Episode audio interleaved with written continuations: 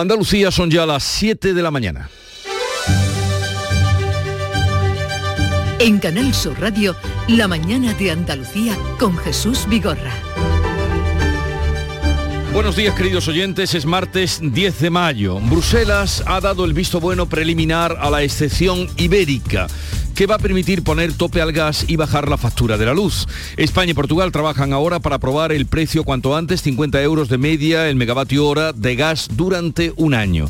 La aprobación final de la Comisión Europea va a llegar a posteriori. La vicepresidenta para la transición ecológica, Teresa Rivera, no ha confirmado que se vaya a aprobar este martes, pero sí que es la intención del Ejecutivo. Estamos trabajando contra el reloj. Nos encantaría poder llevarlo mañana, todavía no lo podemos confirmar porque depende de algunas cuestiones que ah, necesitan un repaso muy, muy intenso por parte de los técnicos que trabajan en cómo después se reorganiza ese ajuste a posteriori, ese ajuste ex post. Por tanto, son cuestiones técnicas, informáticas, de reparto de, esa, de esa cuota que hay que, que hay que hacer bien. Veremos si sale o no hoy del Consejo de Ministros. Se complica la convergencia de izquierdas. Hay desacuerdos entre Podemos y la convergencia en el reparto de cargos y de financiación.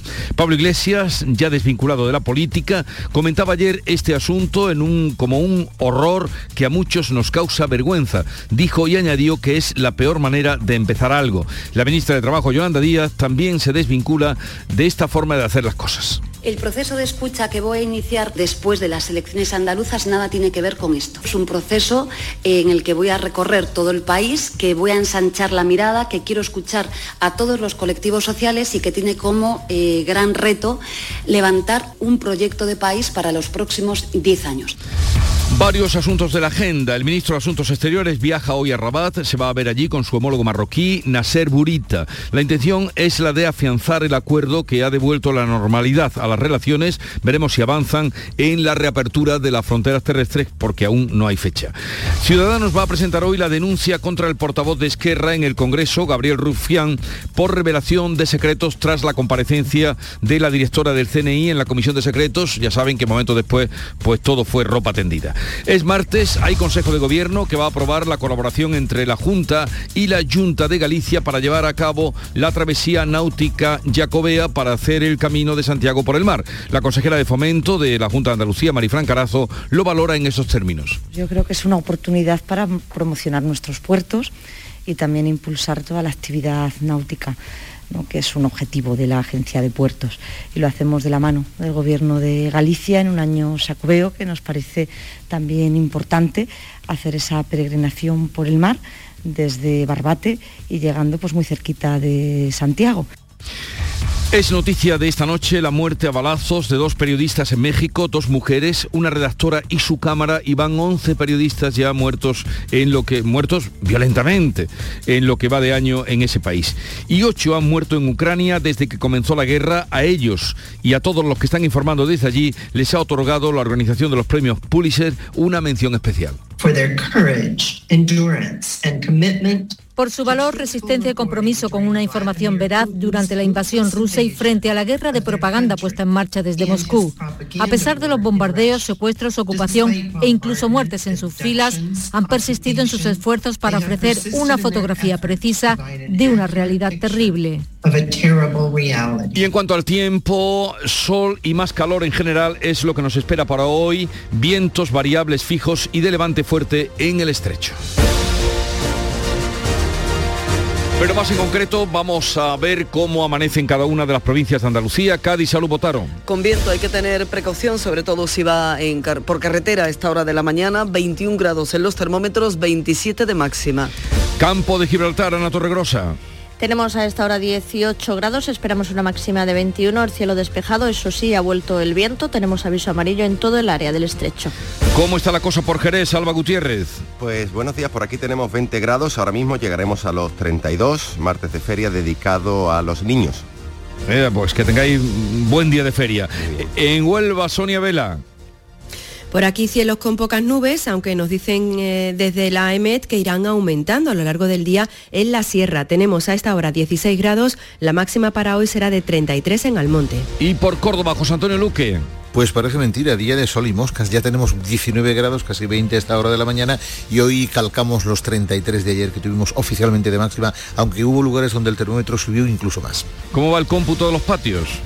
Pues el cómputo, fíjate, superamos ya los 400.000, las 400.000 visitas, éxito rotundo y hoy además arranca el concurso provincial de patio rejas y o sea, para disfrutar durante todo el mes. más de 400.000 personas ya. En Sevilla, Pilar González. Cielo despejado, una máxima prevista de 34 grados y ahora tenemos 19 en la capital. En Málaga, José Valero. Pues día con pocas nubes o despejado, tenemos ahora 17, llegarán los 26 en Vélez. ¿Cómo viene el día por Jaén, Alfonso Miranda? Pues como una copia calcada al de ayer, donde tuvimos 30 grados en la capital, ahora tenemos 18. En Granada, Laura Nieto. Cielo azul, 14 grados, llegaremos hasta los 28. Y concluimos en Almería. ¿Qué día se espera, María Jesús Recio? Un día de sol, de poco viento, 18 grados y una agradable máxima de 24.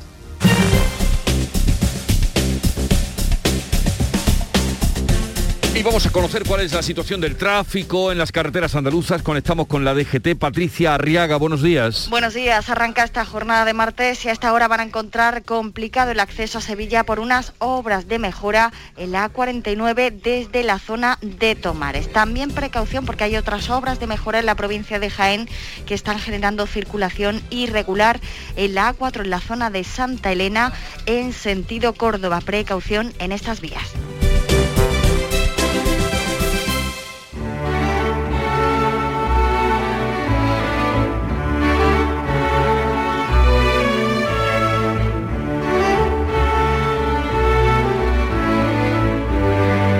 Putin justificó su ataque a Ucrania porque Occidente preparaba la invasión de nuestra tierra, dijo en el desfile del Día de la Victoria. El presidente ruso justificó su operación militar porque era lo único que podía hacer. El tempranillo le sugiere otras ideas. Tempranillo de Putin. Es un loco peligroso. No sale de su locura. Ahora dice que la guerra la hace porque procura un país fuerte, independiente, y así sueña el loco a Rusia. Europa como enemigo, al que avisa y al que asusta. Y el miedo se le convierte en su cobarde armadura. Capaz de sacrificar a millones de criaturas con tal de salir triunfante de esta niebla espesa, oscura. Cuando el poder lo maneja un loco así, uno pregunta quién está libre con él, si además otros le ayudan. Capaz de acabar con todo por mantener su locura. Mejor es dejarlo solo, a ver si él mismo se apunta. Antonio García Barbeito, que volverá luego con los romances perversos hoy dedicados a los ocupas.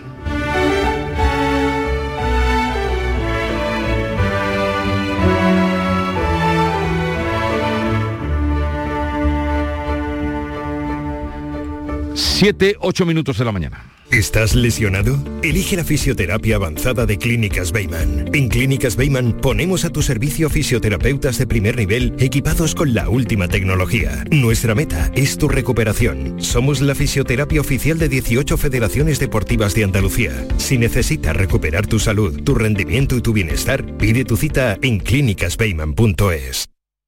En Canal Sur Radio, la mañana de Andalucía con Jesús Vigorra. Noticias. Vamos a contarles la actualidad de este día. La relación entre Podemos e Izquierda Unida se tensa y podría hacer saltar el acuerdo político de la confluencia por Andalucía.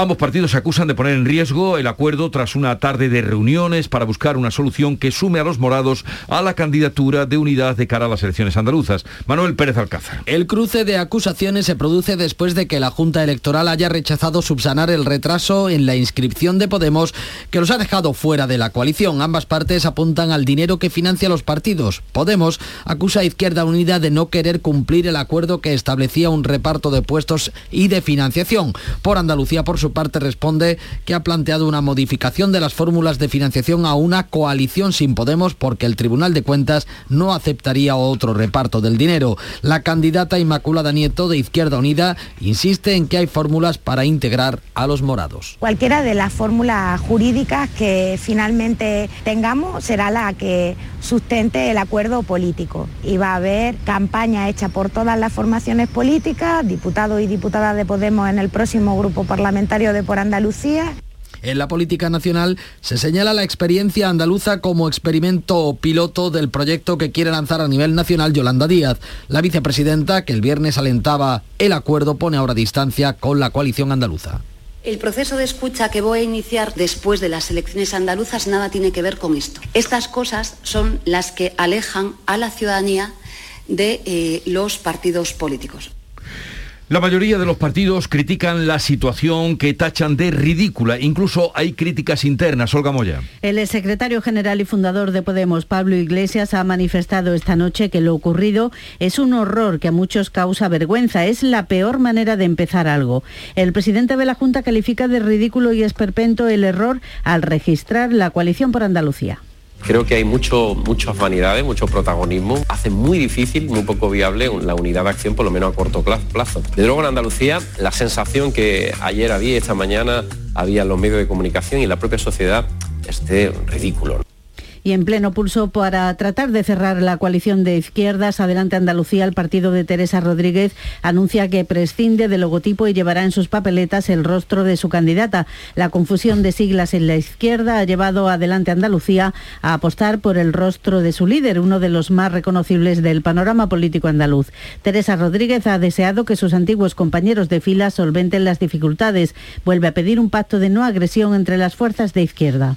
Seguimos haciendo una invitación a no agredirnos entre las izquierdas, a cuidarnos porque efectivamente tenemos que darle oportunidades de voto al electorado de izquierda para que se sienta animado a levantarse eh, y dirigirse al colegio electoral esa mañana y depositar su voto el Consejo de Ministros de hoy, es martes, va a publicar los informes de los móviles de los ministros afectados por el espionaje de Pegasus. Es un paso para tratar de limar diferencias con sus socios parlamentarios de Esquerra. Javier Moreno. El Ejecutivo pretende judicializar todos los casos que hayan resultado infectados por el programa Pegasus.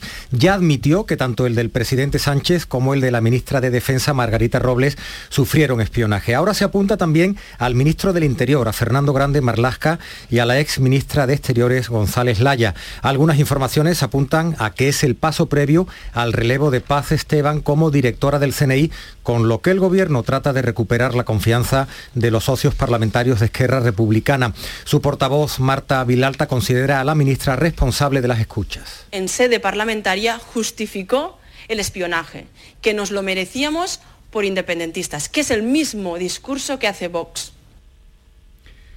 En la Ejecutiva Socialista, Pedro Sánchez ha transmitido que confía en recomponer las relaciones con los socios para poder agotar la legislatura. En rueda de prensa, Felipe Sicilia defendía a Margarita Robles. Tiene todo el apoyo de la Ejecutiva del Partido Socialista, la ministra de Defensa, como lo tiene el apoyo de todo el Gobierno. Faltaría más. Y en este escenario, el líder del Partido Popular, Alberto Núñez Feijóo, tendía la mano al Gobierno. Hoy quiero recordarle al Gobierno, cuando menos a una parte del Gobierno, que puede contar con el Partido Popular para la defensa y la seguridad del Estado. Los expertos informáticos de la Junta también tienen previsto concluir hoy el análisis de los teléfonos móviles del presidente y de los consejeros en busca de indicios de espionaje. El Tribunal Superior de Justicia de Cataluña ha dado un ultimátum de 15 días a la Generalitat para que ejecute la sentencia que obliga a impartir un mínimo del 25% del horario en castellano en las aulas. El tribunal exige el cumplimiento inmediato del fallo y reclama que la inspección educativa lo verifique, que todos los alumnos reciban de manera efectiva la enseñanza en las dos lenguas oficiales, español y catalán, al 25% cada una. Por su parte, el Tribunal Supremo ha confirmado que la Generalitat discriminó a policías y a guardias civiles con la vacuna del COVID. El alto tribunal ha rechazado así el recurso del gobierno catalán contra la sentencia que reconocía el trato discriminatorio a los cuerpos nacionales frente al que se dispensó a los Mossos. Y este martes se vuelven a actualizar los datos COVID y se espera un repunte importante tras los eventos y fiestas de primavera. La venta de test de antígenos se ha multiplicado por 600 en las farmacias. Los expertos, como el epidemiólogo Daniel López Acuña, hablaban Canal Sur de séptima ola. Para los efectos estamos hablando de una séptima ola. No son pequeñas oscilaciones, no son dientes de sierra. Es un aumento sostenido que prácticamente ha llevado a una duplicación en el número de casos los expertos lamentan una relajación en el uso de las mascarillas cuando no se podía guardar la distancia en grandes aglomeraciones. El Consejo de Gobierno de la Junta aborda hoy la evolución de la pandemia, además de la estrategia para la transformación económica de Andalucía Horizonte 2027. Con los datos de contagio en crecimiento, exceso de relajación, nos decía ayer la doctora Inmaculada Salcedo, portavoz de Asuntos COVID de la Junta, continúan las fiestas de primavera como la Feria de Jerez y los patios de Córdoba. Granada prepara también la Feria del Corpus, que este año va a contar con 73 casetas. En Jerez continúa la feria, donde por cierto este lunes se hacía viral un vídeo publicado en las redes por unos jóvenes de 16 años, unas jóvenes que muestra un posible caso de acoso de dos hombres que se plantaron frente a ellas mirándola fijamente de manera intimidante. ¿Os podéis? Pregunto. calle, feria, hermano, que os vayáis. Se ha hecho viral ese vídeo que ustedes seguro habrán visto para vergüenza de quienes lo protagonizan. La Comisión Europea emite una valoración preliminar positiva sobre la excepción hispanolusa para topar el precio del gas, aunque desmiente que haya aprobado definitivamente el decreto, como había señalado el primer ministro portugués. Bruselas explica que aún no ha adoptado una decisión formal sobre la propuesta hispanolusa porque espera conocer detalles del borrador que remitieron España y Portugal. El ministro español de Exteriores, que hoy va a estar en Andalucía, ha hablado del importante papel de ambos países en la respuesta a la crisis energética, pero José Manuel Álvarez insiste en que es necesario terminar las interconexiones a las que Francia se opone. La interconexión eh, eh, gasística es importante para reducir esa dependencia del gas ruso y también para mirar al futuro y que esos tubos sean compatibles con el hidrógeno verde. Según los expertos, el tope al precio del gas en España y Portugal va a beneficiar a los contratos indexados en el mercado diario, no tanto a los fijados a plazos. Lo ha asegurado en el Mirador de Andalucía el director de regulación de la Asociación de Empresas de Energía Eléctrica, Pedro González. Consumidores que tienen sus contratos a plazo eh, y que tienen una permanencia eh, pues eh, en un plazo de un año, dos años, tres años, lo que sea, cómo les va a afectar a ellos, porque lo cierto es que sí que parece que habría un reconocimiento de ese coste para las unidades de gas. Les hablamos ahora de Rusia que mantiene su ofensiva en Ucrania tras los actos de conmemoración de la victoria sobre los nazis que tuvieron lugar este lunes. Tres misiles han impactado esta noche sobre la ciudad de Odessa. Al menos uno ha hecho blanco sobre un centro comercial y hay un fallecido. Los ataques no han cesado este lunes. El presidente del Consejo Europeo, Charles Michel, que estaba de visita en la ciudad, se ha visto obligado a suspender la reunión que mantenía y a buscar refugio. El presidente de Estados Unidos, Joe Biden, ha firmado esta noche una ley que va a facilitar el envío de armamento a Ucrania. Los ucranianos pagan a diario con sus vidas y luchan contra las atrocidades que están cometiendo los rusos más allá de cualquier límite. El precio de esa lucha no es poco, pero ceder a la agresión sería incluso más uh, costoso. Mientras la presidenta de la Unión Europea, von der Leyen, no ha logrado convencer este lunes al primer ministro húngaro, el ultranacionalista Víctor Orbán, para alcanzar la unanimidad que permita a Europa dejar de comprar petróleo ruso. En el Día de Europa celebrado ayer, Francia y Alemania hablan de crear una comunidad política que atraiga a países como Ucrania, lo que aleja su ingreso en la Unión Europea. El presidente de Francia y el canciller alemán han hablado en Berlín del futuro del proyecto europeo. Scholz ha valorado la propuesta de Macron de construir una comunidad política europea que pudiera acomodar a países como Ucrania o el Reino Unido. Desde España, el presidente Sánchez abogaba en el Día de Europa por cambiar el modo de tomar decisiones en la Unión Europea y pasar de la unanimidad a la mayoría cualificada, advirtiendo de la amenaza real de que los ultranacionalismos lleguen al poder dentro de los estados de la Unión. Málaga acoge desde hoy la conferencia de alto nivel sobre derechos humanos, sociedad civil y lucha contra el terrorismo que organizan de forma conjunta la Unión Europea y Naciones Unidas. En la víspera, líderes de diferentes confesiones religiosas y organismos internacionales eh, abogaban por tender puentes por la tolerancia, el diálogo intercultural y la paz para prevenir conflictos. Lo hacían en el encuentro que se ha celebrado con la guerra de Ucrania como fondo. El rector de la Universidad de la Paz, dependiente de la ONU, ha pedido tener, eh, detener las bombas y las balas que hoy en día hablan en Europa. Es necesario generar el cese de las armas para que hablen las palabras. Eso es lo que busca la Universidad para la Paz.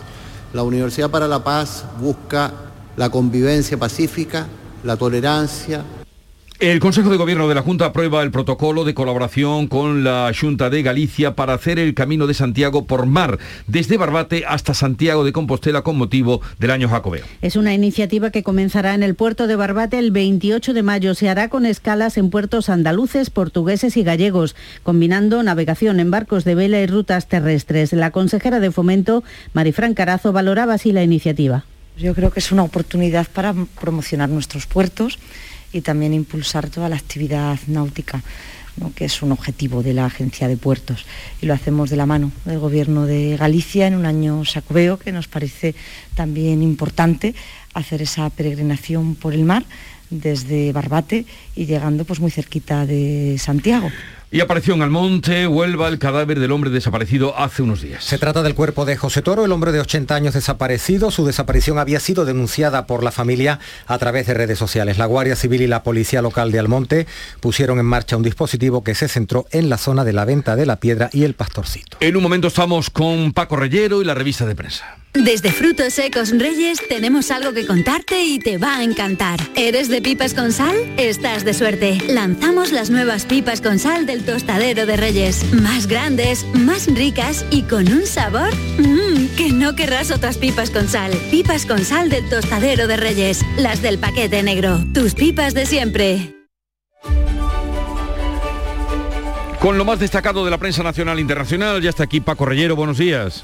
Así es, con lo más destacado, 721. Buenos días Jesús. En la vanguardia el Tribunal de Justicia de Cataluña que ordena aplicar ya el 25% de castellano y la Consejería de Educación catalana que pide no cumplir. También en la portada del mundo y destacado en ABC, el tribunal da 15 días para implantar la sentencia y el conseller que anuncia un recurso mientras dice, dice a las escuelas que no tienen que cambiar nada. El editorial de la vanguardia, el gobierno que está obligado a cumplir la sentencia de la mejor manera posible. Bueno, con que cumpla la sentencia ya está bien, entendemos. El español ya avanza que la alta inspección del Estado no entrará en los colegios para garantizar el 25% de castellano en las aulas, tal como dice esa sentencia. Esquerra que eleva la presión contra Margarita Robles, el Parlamento que votará la reprobación de la ministra de Defensa, entrevista de portada en El País con Oriol Junqueras sobre el espionaje de Pegasus, el presidente de Esquerra, de RC, que dice ayudaremos si hay garantías de que no volverá a ocurrir el líder independentista que exige responsabilidades por el espionaje. En el mundo apuntan el nombre y el apellido de esas responsabilidades de las que habla eh, Junqueras. Moncloa espera un informe del CNI que avale el cese de su directora, de la directora del Centro Nacional de Inteligencia. El gobierno cree que la investigación interna detectará que ha habido errores y justificará el relevo de Paz Esteban. Hoy se espera que se conozcan además otros ministros que fueron espiados. En ABC, Sánchez no descarta desclasificar documentos de las escuchas para contentar a Esquerra Republicana de Cataluña. En la razón, Policía y Fuerzas Armadas que cierran filas con el CNI. Moncloa necesita aprobar fallos serios en las escuchas al presidente para justificar el cese de Paz Esteban. O lo venden bien o será una cesión del Estado, dice la razón. En el país, Bruselas, que da su visto bueno para eh, eliminar o para tratar de llegar al mecanismo ibérico y el gobierno que aprobará la bajada de la luz al recibir el sí, ya, ya tienen el sí, de la Unión Europea. Y guerra en Europa, día 76 en el que estamos, Putin no consigue exhibir triunfos en el Día de la Victoria fotos de tanques rusos en algunas portadas internacionales. Moscú, que celebró ayer, como venimos contando, con pompa militar el Día de la Victoria, en recuerdo de la derrota de la Alemania nazi en la Segunda Guerra Mundial. Recordamos que rusos y ucranianos lucharon juntos contra Hitler. El editorial del país se titula Sombrío 9 de mayo, el discurso de Putin que reproduce su visión tergiversada de una guerra defensiva contra Ucrania y Occidente. Putin por cierto, eh, según resalta el mundo, descarta llamar a filas para no perder adhesión a la invasión y a su vez sostiene que Occidente quiere invadir Rusia. En ABC encontramos que Putin, sin nada que celebrar, es la apertura de ese diario de ABC, nos hemos acostumbrado a ver la guerra de Ucrania como un fenómeno lejano que va perdiendo audiencia en los telediarios, escribe Ignacio Camacho en su columna de opinión para ese diario, para ABC, reportaje en el diario.es, en el digital el diario.es, el reencuentro en Gerona de dos hermanas ucranianas separadas durante 20 años. Tatiana, que abandonó su país cuando fue adoptada a los 8 años, al empezar la invasión rusa, se movilizó para traer a España a una hermana a la que hacía 20 años que no veía. Y también otras informaciones importantes que destaca la prensa y Paco resalta. España estrena el teléfono para prevenir el suicidio, es el 024. En News, por ejemplo, explican detalladamente muy bien cómo funciona. En el Confidencial, la Unión Europea, que empieza a tirar de España para suplir el gas ruso y dispara la exportación a Francia. En el mundo vemos que Feijó va a llevar al País Vasco su plan de nacionalidad para competir con el PNV. Un mensaje más vasquista ayudará. En Galicia neutralizó al nacionalismo, eh, la nueva Génova, la nueva dirección del Partido Popular a nivel nacional. En el español, lo acabamos también de comentar, la compra, compra de 2.600.000 test COVID en una semana que alerta de la llegada de la séptima ola, o eso se intuye en solo un mes, la venta de pruebas de autodiagnóstico que se dispensan en las farmacias se han multiplicado por dos. Y eh, comento por último, Jesús, que en el diario.es, Yolanda Díaz, que pone fecha al inicio de su proyecto y multiplica su agenda propia al margen de eh, los distintos partidos está lanzando y así nos lo cuenta el diario.es. 2.600.000 unidades de test eh, que nos contaba Paco resalta el español en la compra en tan solo una semana. Bueno, ya está por aquí Nuria Gaciño, buenos días. Muy buenos días.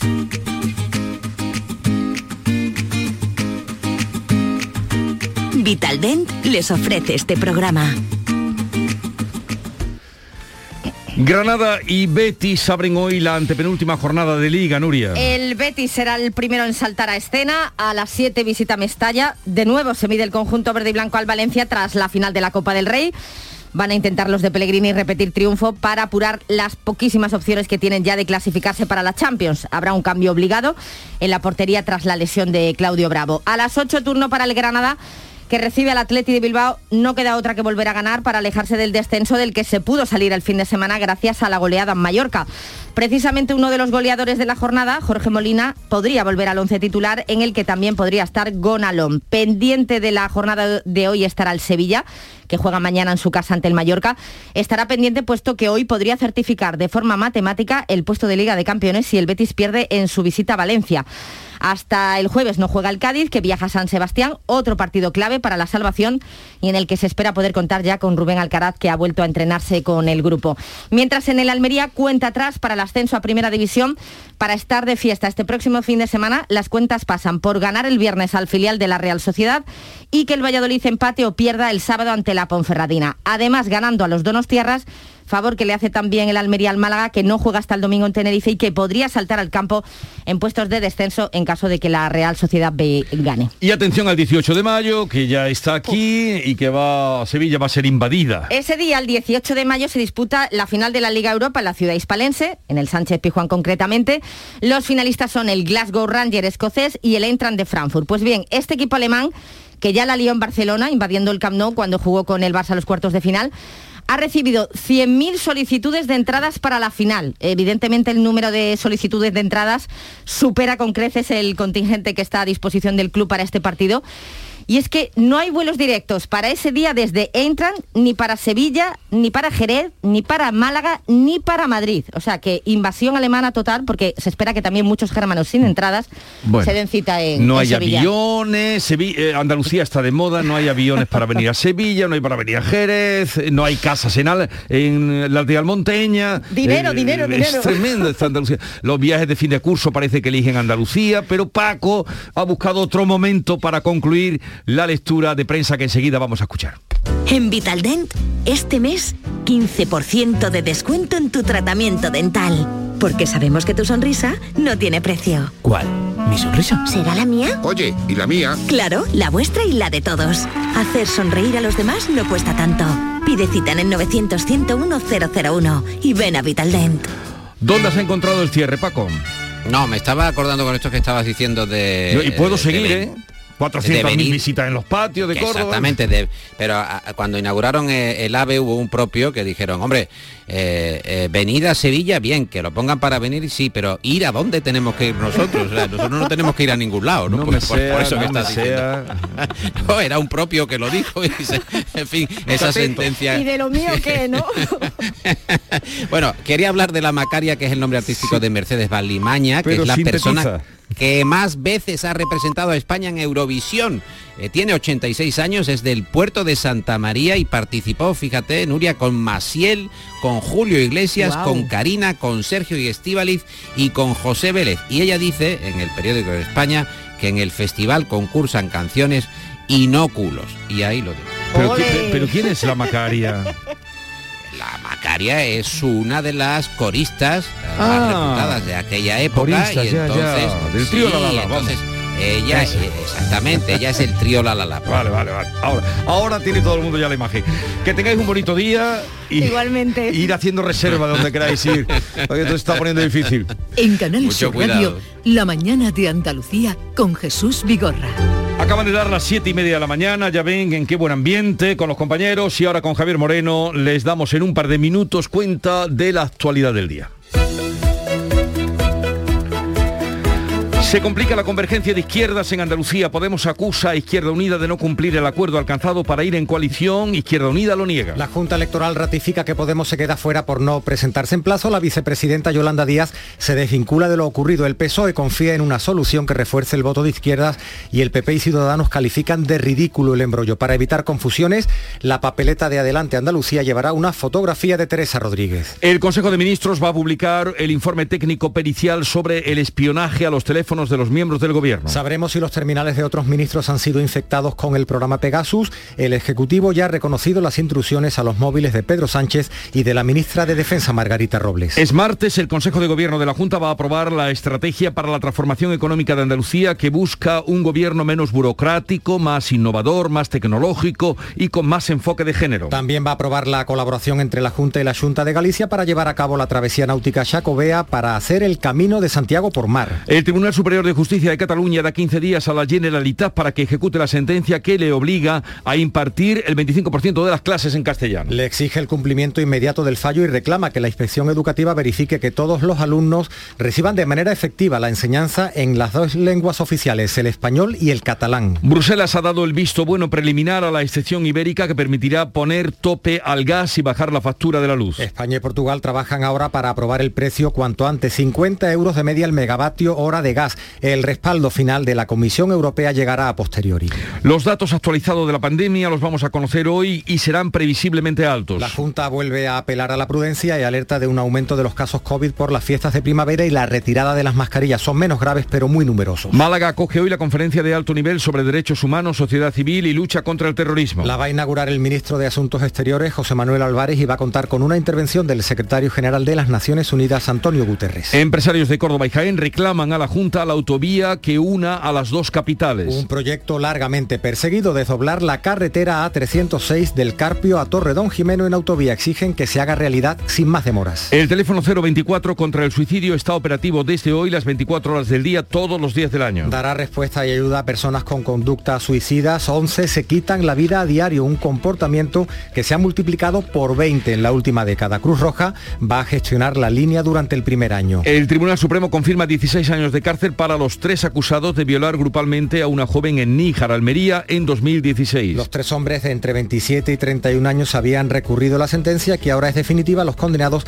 tendrán además que indemnizar a la víctima con 47.500 euros. Y recordamos el tiempo que tenemos para hoy. Pues Jesús, para hoy cielos poco nubosos o despejados en Andalucía, nubosidad de evolución diurna en las sierras de la comunidad, temperaturas con pocos cambios o máximas localmente en descenso en el tercio sur. De nuevo, hoy máximas de 33 grados en Córdoba, 34 en Sevilla y levante fuerte en el estrecho.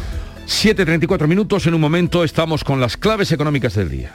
¿Aún no eres miembro del Club de los Seguros? En Cajamar ya somos muchos los que además de estar tranquilos, disfrutamos de pagar nuestros seguros mes a mes. Entra en nuestra web gcc.es barra club y conoce los detalles del Club de los Seguros. Consulta las bases en grupo cooperativo cajamar.es barra aseguradoras. Cajamar, distintos desde siempre. Las claves económicas con Paco Bocero. Buenos días, Paco. Buenos días, Jesús, ¿qué tal? A ver, pues eh, bien, bien, la mañana va bien, hasta el momento, espero que no se estropee. Oye, ¿qué, No. ¿qué claves económicas manejamos hoy? Pues mira, las referencias del día van a estar en los resultados del índice CIU que comentamos ayer de confianza inversora en la eurozona y la evolución de un nuevo inicio de semana otro más, con mucha incertidumbre en la economía y mucha volatilidad en los mercados financieros globales. Y es que las expectativas de deterioro económico a ambos lados del Atlántico y en China están aumentando en las últimas semanas por las razones que ya conocemos y venimos contando, la subida de tipo de interés en Estados Unidos y Europa y los confinamientos en el gigante asiático. Por ello, el índice CIU, que se elabora en Alemania y que uno de los indicadores que llamamos de alta frecuencia, estará hoy en el punto de mira de analistas económicos y también de mercados, porque recordemos que no solo recoge el sentimiento actual, es decir, lo que piensan los inversores ahora mismo, sino las expectativas sobre la situación económica a corto y medio plazo. Eh, bien, pues vamos a ver qué expectativas recoge y qué más tenemos. Pues mira, una información sobre la evolución del dinero que los ahorradores tienen en fondos de inversión en nuestro país y que durante abril registró un nuevo aumento, en concreto algo más de mil millones de euros. No obstante, hay que recordar que las rentabilidades medias este año de los fondos están en negativo y los traspasos se están dando hacia los fondos más conservadores. Según Inverco, la patronal de instituciones de inversión colectiva, el dinero de los ahorradores se está dirigiendo a esas categorías más seguras. ¿Y cuáles son? Pues mira, los fondos monetarios y los fondos de renta fija. Sin embargo, vamos a recordar también que la renta fija no significa que no se pueda perder dinero. Oye, a ver, explícate en eso de la renta fija que no se pueda perder dinero, explica. Mira, es muy sencillo. La renta fija no es otra cosa que deuda, deuda de países o empresas. Básicamente son letras, bonos y obligaciones. Y la diferencia entre ellas es únicamente de plazo. Es como un préstamo que tú das cuando compras esa letra, bono o obligación y lo haces a un tipo de interés determinado y a una fecha de vencimiento igualmente fijada. Ese préstamo tiene un cupón que te paga intereses según los plazos. Eh, puede ser anual o semestral o trimestral. Mientras lo tienes, se te van pagando. Y si llegas al plazo estipulado de liquidación de ese letra, bono o obligación, se te devuelve el principal. Es decir, que si tenemos un bono a tres años al 2%, cobraremos ese interés cada año y nuestro dinero al finalizar los tres años de plazo. Pero, pero, y aquí está la cuestión, si lo vendemos antes podemos ganar o perder. Si el tipo de interés vigente cuando vendamos es mayor que el de nuestro bono, perdemos dinero. Si el tipo es menor, ganamos dinero. O en otras palabras, cuando los tipos de interés bajan, la renta fija cobra atractivo y podemos vender nuestros bonos, letras, obligaciones a un tipo de interés más alto, que es el que lo tenía cuando lo compramos. Y cuando los tipos suben, si vendemos antes de plazo, perderemos ese dinero. Por eso, cuando los precios de los bonos suben, bajan las rentabilidades y viceversa. Y por eso hay que recordar que con la renta fija se puede perder dinero, sobre todo cuando suben los tipos de interés como ahora. Pues advertidos quedan por Paco Vocero. Eh, que tengas un bonito día y hasta mañana. Y hasta mañana, Jesús. Adiós. Igualmente. En Canal Sur Radio, por tu salud, responde siempre a tus dudas. Hoy hablamos de enfermedades reumáticas, grandes desconocidas a pesar de la alta prevalencia que tienen. ¿Hay déficit de reumatólogos en España y en Andalucía? ¿Cuántos andaluces padecen enfermedades reumáticas? ¿Y lupus? Esta tarde en el programa, los mejores especialistas responden tus dudas y preguntas en directo. Envíanos tus consultas desde ya en una nota de voz al 616-135-135. Por tu salud, desde las 6 de la tarde con Enrique Jesús Moreno. Quédate en Canal Sur Radio, la radio de Andalucía.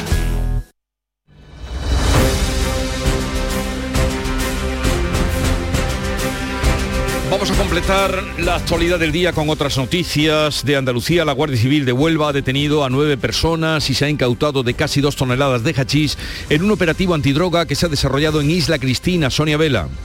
Los agentes detectaron de madrugada en la lonja isleña un trasiego de personas que les pareció sospechoso. Cuando se acercaron, estos individuos emprendieron la huida en una furgoneta y llegaron hasta un buque pesquero atracado en el puerto de Isla Cristina. En la bodega de esa embarcación, la Guardia Civil localizaba una gran cantidad de fardos de hachís y otros tantos en el interior de la furgoneta. En total, esas dos toneladas de droga. En ese momento detuvieron a un individuo y varios días después consiguieron arrestar a ocho personas más. Continúa la búsqueda del buceador desaparecido en aguas de Rota, en Cádiz, Alba Gutiérrez. Sí, se le perdió el rastro el pasado sábado mientras practicaba pesca submarina frente a la playa del Chorrillo. En el dispositivo intervienen medio centenar de efectivos del Grupo de Actividades Subacuáticas de la Guardia Civil de Sevilla, Algeciras y buzos de la Armada Española, también norteamericana. Ayer por la tarde los buceadores del Club Náutico Urta comenzaron a rastrear la zona tras ser autorizados por la Guardia Civil, comenzando a buscar por la zona más próxima, el espigón colindante a la base naval. El desaparecido es un experimentado submarinista, se llama Rafael Rebollo, de 50 años. Como les venimos contando, comienza hoy la Conferencia Internacional sobre Derechos Humanos, Sociedad Civil y Lucha contra el Terrorismo en Málaga. Van a intervenir, entre otros, el ministro de Exteriores y el secretario general de Naciones Unidas, José Valero. Pues así es, la conferencia que lleva como título Por un mundo libre de terrorismo, el papel de los derechos humanos, el Estado de Derecho y el compromiso de la sociedad civil en esfuerzos antiterroristas efectivos está vertebrada en cinco sesiones de trabajo sobre distintas temáticas. La conferencia se inaugurada a las 3 de la tarde por el ministro de Asuntos Exteriores, José Manuel Álvarez, y por el secretario general adjunto de Naciones Unidas, Vladimir Voronkov, y contará con una intervención del secretario general de las Naciones Unidas, Antonio Guterres. Tras la inauguración se va a celebrar un segmento de alto nivel a puerta cerrada en el que intervendrán las delegaciones ministeriales que participen desde Málaga el ministro de Interior, Fernando Grande Marlasca, clausura mañana esta conferencia. Los empresarios de Jaén y Córdoba se han unido para retomar una reivindicación histórica y es la de convertir en autovía la carretera A306, conocida como la carretera del Carpio, que une las dos capitales, que por cierto son las dos únicas capitales de Andalucía que no están unidas por autovía, ¿verdad, Alfonso Miranda? Efectivamente, porque la Junta presentó hace un mes el proyecto de mejora de seguridad vial de la carretera, pero los empresarios de Jaén y de Córdoba consideran que eso es solo un parche para una vía que soporta más de 4.000 vehículos al día. Bartolomé González es el presidente de la patronal de Jaén. Sería un factor clave importantísimo para el desarrollo económico de la provincia y por ende de las comarcas por las que transita, donde por cierto hay un gran potencial industrial. Por eso los empresarios advierten que piden una autovía y no una vía de doble ancho. El grupo transfronterizo de Campo de Gibraltar vuelve a pedir que se llegue a un acuerdo en las negociaciones entre la Unión Europea y el Reino Unido sobre cómo queda la roca tras el Brexit. Ana Torregrosa. El grupo transfronterizo en el que se integran organizaciones sindicales y empresariales de ambos lados de la verja ya no oculta su malestar por el retraso que acumulan las negociaciones sobre el tratado que debe regir las relaciones entre la Unión Europea y Gibraltar tras el Brexit. Exigen que se llegue ya a un acuerdo para acabar con la situación de incertidumbre que denuncian que se alarga demasiado en el tiempo. La última fecha que se dio para cerrar estas negociaciones fue la pasada Semana Santa. No ha sido así, nos ha llegado a un acuerdo y desde este grupo transfronterizo denuncian que la situación de incertidumbre ya no es sostenible. La Universidad de Granada se marca como objetivo en su plan estratégico a 10 años reducir el abandono de los estudios hasta en un 20%. Laura Nieto. Ahora casi un tercio de los alumnos que empiezan una carrera abandonan antes de terminar.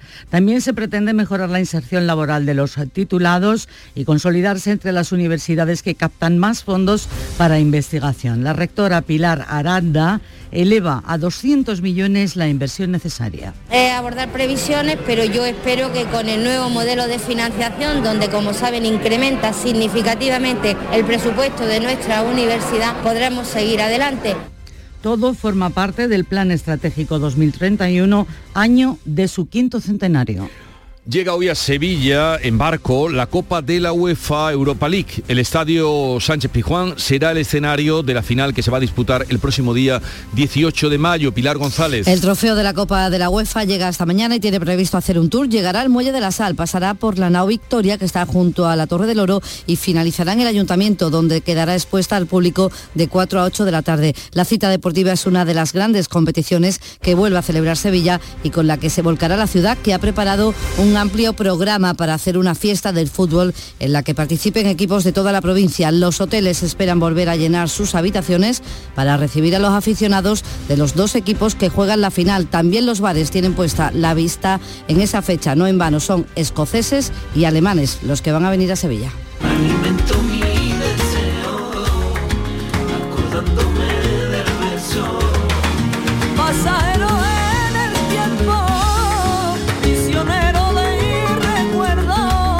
Escuchando a Argentina, que hoy será nuestra invitada en el último tramo del programa. Eh, ya cuando estemos con los guiris, que son nuestros invitados de cada martes, la, la, isla de Guirilandia. Argentina presenta La Candela de Lola, que es el flamenco pasado o vuelto a pasar por los ritmos caribeños. También vamos a hablar de la gripe A. ¿Por qué están aumentando los casos, los casos de gripe común y de gripe A? Ese tema lo vamos a tratar a partir de las 8 con la doctora Rosa Sánchez Pérez. Y hablaremos con Chencho Arias sobre eh, los espionajes y el CNI. Y hablaremos también de cultura con Alfredo Valenzuela y con Carmen Camacho. Tiempo de radio en la mañana de Andalucía hasta las 12. Llega ahora el momento de escuchar la información local. 7.45, 8 menos cuarto de la mañana. En la mañana de Andalucía de Canal Sur Radio, las noticias de Sevilla. Con Pilar González. Hola, buenos días. Los datos de contagio y hospitalizados que conoceremos hoy por COVID reflejarán parte de las consecuencias de la feria. De momento, la Junta reconoce que ha habido exceso en la relajación de las medidas anti-COVID durante esa fecha. La feria y la venta de antígenos en Sevilla se ha multiplicado por cinco. A esta hora hay retenciones en la entrada a Sevilla por la A49 de 5 kilómetros, dos en su continuidad por el patrocinio y dos en el centenario sentido Huelva. En el interior de la ciudad el tráfico es intenso en la entrada por el Alamillo, Avenida Juan Pablo II y también en la Ronda Urbana Norte a la altura de San Lázaro en ambos sentidos. En cuanto al tiempo, despejado, viento del sur en el sureste de la provincia, variable flojo en el resto. Vamos a alcanzar 31 grados en Morón, 32 en Écija y Lebrija y 34 en Sevilla. A esta hora 18 grados en la capital. Piensa en algo necesario para la vida, algo natural, algo que fluye por la grita más pequeña, el agua. Ahora imagina un lugar donde relajarte, donde sanar por dentro y por fuera. Hotel Balneario San Nicolás, un destino único donde el agua emerge desde el interior de la tierra a 47 grados y medio. Visítanos en Alama, muy cerca de ti. Más información en balneariosannicolás.es. ¿Oyes eso? ¿Oísteis eso, verdad? Vive Sevilla es Fútbol, el mayor evento de fútbol a nivel europeo del 11 al 18 de mayo. Situado en el Prado de San Sebastián habrá fútbol, chapas, futbolín, panel de expertos, eSports, radio y cine. Y la entrada es gratuita. Ya está aquí, no te lo pierdas. Del 11 al 18 de mayo en el Prado de San Sebastián, Sevilla es Fútbol. En Canal Sur Radio, las noticias de Sevilla.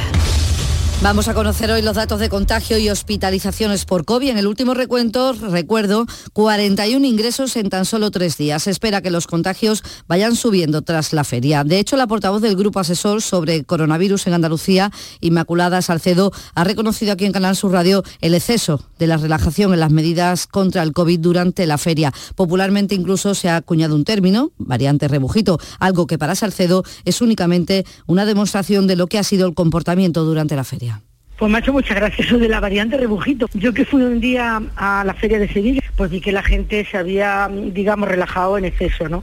Es verdad que siempre se han portado bien, pero cuando se da una, una instrucción de que se, las mascarillas interiores ya no son obligatorias, pues por mucho que nosotros les recomendemos a nivel autonómico, pues las personas se relajan porque re realmente no incumple la ley. Salcedo considera que cualquier persona que tenga un simple resfriado debería hacerse un test de antígeno ante la duda, porque ahora mismo el COVID es el virus predominante. De hecho, la venta de test de antígenos se ha multiplicado en un 5 o 6% durante las últimas tres semanas en Sevilla. En Canal Sur Radio, el vicepresidente del Colegio de Farmacéuticos, Juan Pedro Vaquero, así lo ha dicho y recomienda hacerse la prueba ante el aumento evidente de contagios. Es verdad que hay mucha sintomatología coincidente, porque puede ser un cuadro de gripe o un cuadro de resfriado, incluso en algunas ocasiones se confunde con algunos síntomas de la alergia, eh, sobre todo el tema de la mucosidad y, y los estornudos, pues oye, si tenemos esa duda, lo mejor es hacernos un test y salir de la duda cuanto antes. En la Diputación de Sevilla se implanta el teletrabajo durante cinco días a todos los afectados por COVID. Y más de salud, el Centro de Transfusión Sanguínea hace un llamamiento urgente a la donación porque las reservas están al mínimo después de la feria. En juego están operaciones y tratamientos, como señala la portavoz del centro, Dora Díaz hacer este gran llamamiento porque las reservas han de, descendido de un modo alarmante en las últimas horas y es urgentísimo acudir a donar sangre en las próximas horas para atender a todos los enfermos que necesitan transfusiones en la provincia de Sevilla. 7 de la mañana y 49 minutos. Llega el triple 10 a Mercamueble. 10 días con un 10% de descuento adicional y 10 meses sin intereses. Aprovecha el momento para amueblar tu casa a los mejores precios. Recuerda, un 10 da para mucho solo en Mercamueble.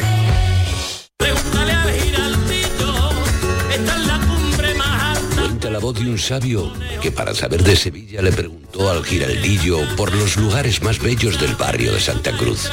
Y este le respondió, con aires de azar, maestranza y catedral, la hostería del Laurel has de visitar. Y en ella sus tapas, vinos y demás viandas probar.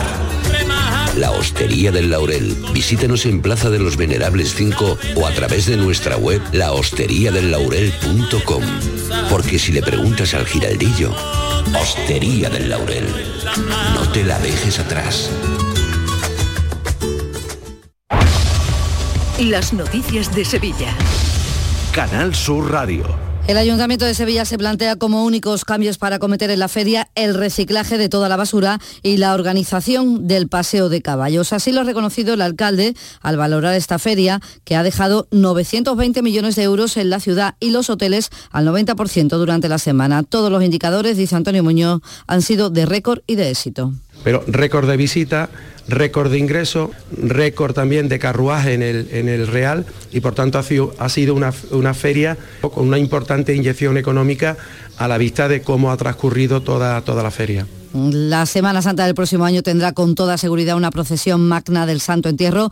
La Hermandad está dando los primeros pasos para organizar un Santo Entierro grande que coincidiría el año que viene con el 775 aniversario de la conquista de Sevilla por el rey Fernando III. Algunas hermandades ya han sido sondeadas para que participen las dos últimas procesiones del Santo Entierro Grande tuvieron lugar en el año 92 y en 2004. Y la Feria del Libro de Sevilla pasará definitivamente a celebrarse en otoño. Este año será del 27 de octubre al 6 de noviembre. Se ampliará hasta la Plaza de San Francisco, aunque las actividades llegarán a los barrios de la ciudad y se celebrará un festival literario, Hispalit. Con el cambio de fecha, el alcalde entiende que ganará en competitividad. Nos sitúa como el primer gran evento en España de la temporada literaria. Es verdad que en primavera pues competimos con otras ferias de otras ciudades españolas y sin embargo en otoño, en el arranque del otoño, pues entendemos que puede ser, nos puede posicionar de una manera mucho más potente.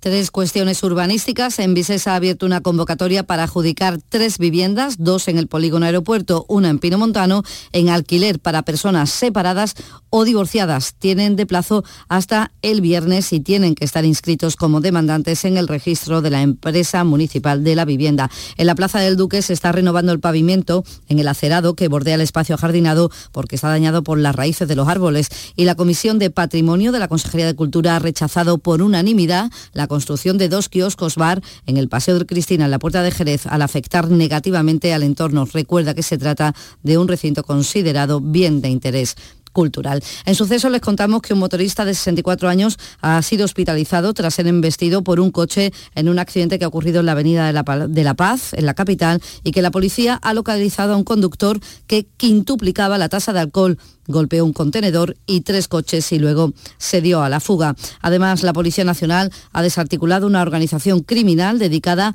a estafar suplantando la tarjeta SIM del teléfono móvil. Hay 10 detenidos. La forma de hacerlo lo cuenta la portavoz policial Estíbaliz Marín al obtener un duplicado de su tarjeta SIM. Se descarga la aplicación de banca online y solicitan el cambio de contraseña que reciben en su terminal. Con estas claves en su poder acceden a las cuentas y las vacían rápidamente de dinero. Se está celebrando hoy la segunda jornada del Fórum 5G en el Palacio de Congresos. Expertos, compañías de comunicaciones o instituciones exponen las aplicaciones de esta tecnología de quinta generación y que tiene mucha utilidad. Eh, casos de uso de inspección o, por ejemplo, vigilancia en entornos peligrosos o incluso en zonas de difícil acceso. Hay, una agrupación masiva de gente, como puede ser la feria, y eh, bueno, eh, tú en el dron puedes embarcar cualquier sensor, cualquier cámara y que tú lo puedas estar viendo en tiempo real gracias al 5G en tu centro de control. Y hoy conoceremos en materia cultural la programación del Festival Escena Móvil, en el que van a participar 21 compañías que actuarán en tres espacios escénicos de la ciudad, Teatro Alameda, Teatro TNT y la Fundición. Y habrá nueve estrenos. Se celebrará del 13 al 20 de mayo. Además, hoy llega a Sevilla en barco la Copa de la UEFA. Se realizará un tour que comenzará en el Muelle de la Sal, pasará por la Nao Victoria con foto familiar y finalizará en el Ayuntamiento, donde se va a exponer de 4 a 8 de la tarde. Todo que yo te haga, antes ya tú me lo hiciste. Y ahora, ¿qué quieres conmigo si tú para mí no existes? El festival de flamenco más antiguo del mundo, el Potaje Gitano de Utrera, va a homenajear este año a María Jiménez, a la sevillana, en reconocimiento a su trayectoria artística de más de 50 años. Será el 25 de junio. Se acabó. 13 grados en el Coronil, 16 en Estepa, 17 en Pruna, 18 en Sevilla. Escuchas La mañana de Andalucía con Jesús Vigorra, Canal Sur Radio. Aquadeus, el agua mineral natural de Sierra Nevada, patrocinador de la Federación Andaluza de Triatlón, les ofrece la información deportiva. 8 menos 5 de la mañana, información deportiva que este martes viene con una nueva jornada liguera, sin tiempo prácticamente para recuperarnos. Nuria Gaciño, buenos días. ¿Qué tal? Muy buenos días. Comienza la antepenúltima jornada, hoy muy pendientes de Granada y de Betis. El Granada es el que se juega la vida. Fue capaz de salir del descenso el pasado fin de semana al golear al Mallorca por 2 a 6, pero ahora debe repetir triunfo ante el Atleti de Bilbao para distanciarse un poquito más de la zona peligrosa. Y es que el que se crea que con la victoria ante el Mallorca ya está todo hecho, se equivoca. Palabra del técnico Caranca. Una, victoria muy importante ante un, ante un rival directo, pero como te digo, nada, nada que nos, eh, se nos escape de que va a ser otro partido importante y que estaríamos muy confundidos y pensando que, que con este 2-6 está todo hecho o, o vamos a ganar fácil al Atleti. A las 8 de la tarde saltará el Granada frente al Atleti de Bilbao que se está jugando la Conference League, un aspecto que ha resaltado Caranca. Yo soy de los que piensa que cuando te estás jugando algo siempre vas a dar ese, ese puntito más, ¿no? Y yo creo que el Atleti está peleando por, por esos puestos de Europa, por, por lo bien que, que, lo está haciendo Marcelino y por, y por la calidad y, y, como decía antes, ¿no? Sobre todo por esos partidos físicos que esa velocidad con, con la que juegan, ¿no? Gonalón es probable que vuelva al once titular tras dejar atrás su lesión y Jorge Molina, que tuvo una actuación espectacular frente al Mallorca, puede también volver a la titularidad. El que se pierde el encuentro por lesión es Montoro. El Betis será el primero que podamos seguir en, en esta jornada, ¿no, Nuria? A las 7 visita Mestalla, se juega a esa hora la versión liguera de la final de la Copa del Rey esta vez en el Estadio Valencianista. Es cierto que el Betis aún cuenta con opciones para lograr puestos de Liga de Campeones, pero realmente son opciones mínimas, tal es así que hasta Pellegrini da por perdida esta probabilidad. Desgraciadamente teníamos aspiración de poder pelear hasta el final lo de la Champions, pero bueno, estos dos partidos en casa, sobre todo con Elche y contra el Barcelona, creo que merecimos quizás mejores resultados, pero no los tuvimos y eso nos hizo ya alejarnos de la, las primeras posiciones. A pesar de ello, la temporada ha sido brillante, Pellegrini no encuentra nada negativo. Repetimos Europa, que el club no lo había hecho nunca, ganamos la Copa del Rey, jugamos tres competiciones y fuimos el equipo que más nos mantuvimos. Son muchísimas las cosas que van a dar siempre positivas. Yo no quiero convertir o mezclar la ilusión y la frustración con la realidad. Creo que el mayor mérito del plantel ha sido sustraerse a esa realidad económica que existe con otras instituciones y pelearle de igual a igual en el campo. Así que puntos negativos la verdad que cuesta encontrarlos. Enfrente un Valencia que querrá la revancha de la Copa del Rey, aunque Bordalás lo ha negado. Un Bordalás que el pasado fin de semana tuvo que aguantar insultos en Samamés, donde jugó su equipo. Pellegrini ha salido en su defensa. Todo lo que es extrafutbolístico me parece a mí la verdad que muy lamentable para, para, todo el mundo, para jugadores, para técnicos, para instituciones. Así que ojalá se siguiera involucrado solamente en lo que es los 90 minutos y en la parte deportiva. Así que todo lo otro, por lo menos desde el punto de vista mío personal, tiene un rechazo total. La verdad es que no es nada agradable aguantar este tipo de situaciones. Suponemos que hoy en Mestalla será mejor tratado. Dependiendo de lo que suceda en Mestalla, podrá salir beneficiado o no el Sevilla. Y es que si el Betis pierde, el conjunto de Nervión, que no juega hasta mañana en su casa con el Mallorca, certificaría hoy mismo de forma matemática el puesto de Liga de Campeones. El que no juega hasta el jueves es el Cádiz, que viaja a San Sebastián otro partido clave para la salvación. El COSUR Betis quiere sellar la salvación también, ¿no, Sí, Nuria? una salvación que pasa por ganar hoy a las nueve y media de la noche en su cancha ante el Gran Canaria. Lo más importante para el técnico Luis Casimiro es que dependen de sí mismos. ¿Para qué hemos luchado y para qué hemos trabajado durante este tiempo y ahora sí que lo tenemos desde hace jornadas atrás? Que dependemos de nosotros mismos. Nosotros dependemos de ganar un partido y ese partido es el siguiente que tengamos. El siguiente que tenemos es Gran Canaria. Pues sí, Luis Casimiro no quiere hacer cálculos, pero la victoria daría la permanencia, la victoria de esta noche. Mientras que si no se gana habrá que mirar a otras canchas para ver cuándo se puede certificar el objetivo. Y el objetivo de subir a primera división de manera directa es el de la Almería, que ya hace cuentas, todo pasa por ganar el viernes al filial de la Real Sociedad y que el Valladolid empate o pierda el sábado ante la Ponferradina. Gracias, Nuria.